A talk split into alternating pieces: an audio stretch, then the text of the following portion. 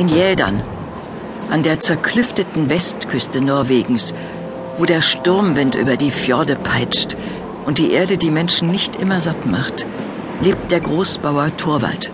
Jeder weiß, wenn er zu viel Met getrunken hat, geht man ihm besser aus dem Weg.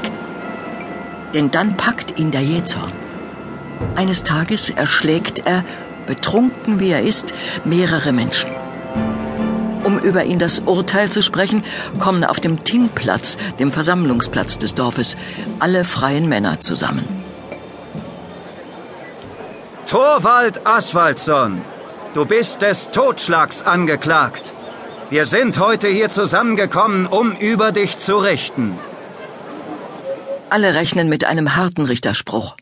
Denn es ist nicht das erste Mal, dass der wüste Torwald die Gemeinschaft gegen sich aufgebracht hat. Der junge Erik, der elfjährige Sohn Torvalds, den man wegen seines Haarschopfes den Roten nennt, macht sich große Sorgen. Sie dürfen uns nicht von hier vertreiben. Sie dürfen uns einfach nicht in die Verbannung schicken. Unruhig wartet das Kind zu Hause im Langhaus, in dem Herr und Knechte, Vieh und Vorräte untergebracht sind, auf die Rückkehr seines Vaters.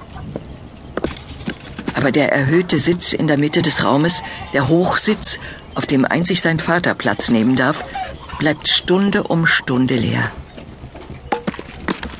Erst als die Dämmerung hereinbricht, hört Erik draußen endlich Schritte. Krachend stößt der Vater die Tür auf und tritt mit schweren Schritten ins Zimmer. Vater! Beißender Frost kriecht mit ihm in den düsteren, verräucherten Raum. Die Mägde hören auf zu weben und der Knecht bleibt mit dem Holz, das er eben von draußen geholt hat, wie erstarrt vor der großen Feuerstelle stehen. Erik wagt vor Spannung kaum zu atmen. Pack das Nötigste zusammen und bringt es mit der braunen Milchkuh und den Schafen aufs Schiff. Und du, Erik, hilfst beim Beladen. Alles muss fest verstaut werden. Beeilt euch! Erik stellt dem Vater keine Fragen. Was er wissen muss, steht überdeutlich in Torvalds narbigem Gesicht geschrieben. Dieses Mal ist er nicht davongekommen.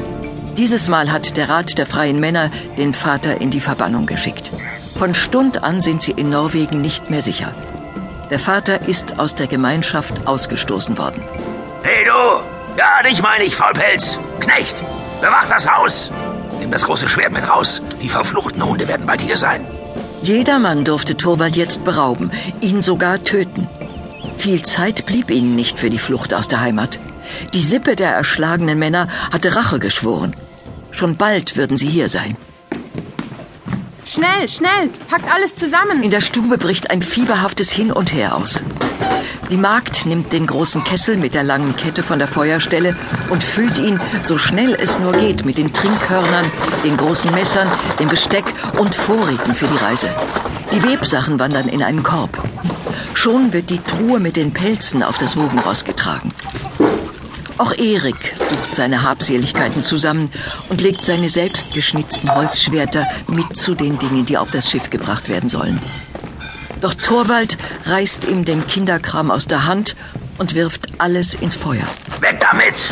Du brauchst jetzt kein Spielzeug mehr, Erik. Zum Spielen wirst du keine Zeit mehr haben. Such mir lieber die große Axt heraus. Erik reicht ihm so schnell er kann das schwere Werkzeug mit der scharfen Klinge. Mit wuchtigen Schlägen schlägt Torwald die mächtigen, mit magischen Runen versehenen Eichenpfosten, die den erhöhten Sitz des Hausherrn würdig einrahmen, aus ihrer Verankerung. Die von den Vorfahren ererbten Pfosten werden sie auf dem Weg in die Fremde begleiten, um eines Tages wieder zum Herzstück ihres neuen Zuhauses zu werden. Vater, wohin gehen wir? Wir segeln mit dem Wogenross nach Island. Da sind wir sicher. Dort soll es fruchtbares Ackerland geben. Alles wird gut, Junge. Und jetzt hilft die Pfosten zum Schiff zu tragen. Plötzlich steht der Knecht, den sie als Wachtposten abgestellt haben, im Haus. Herr, da draußen sind Schatten. Sie schleichen um den Hof.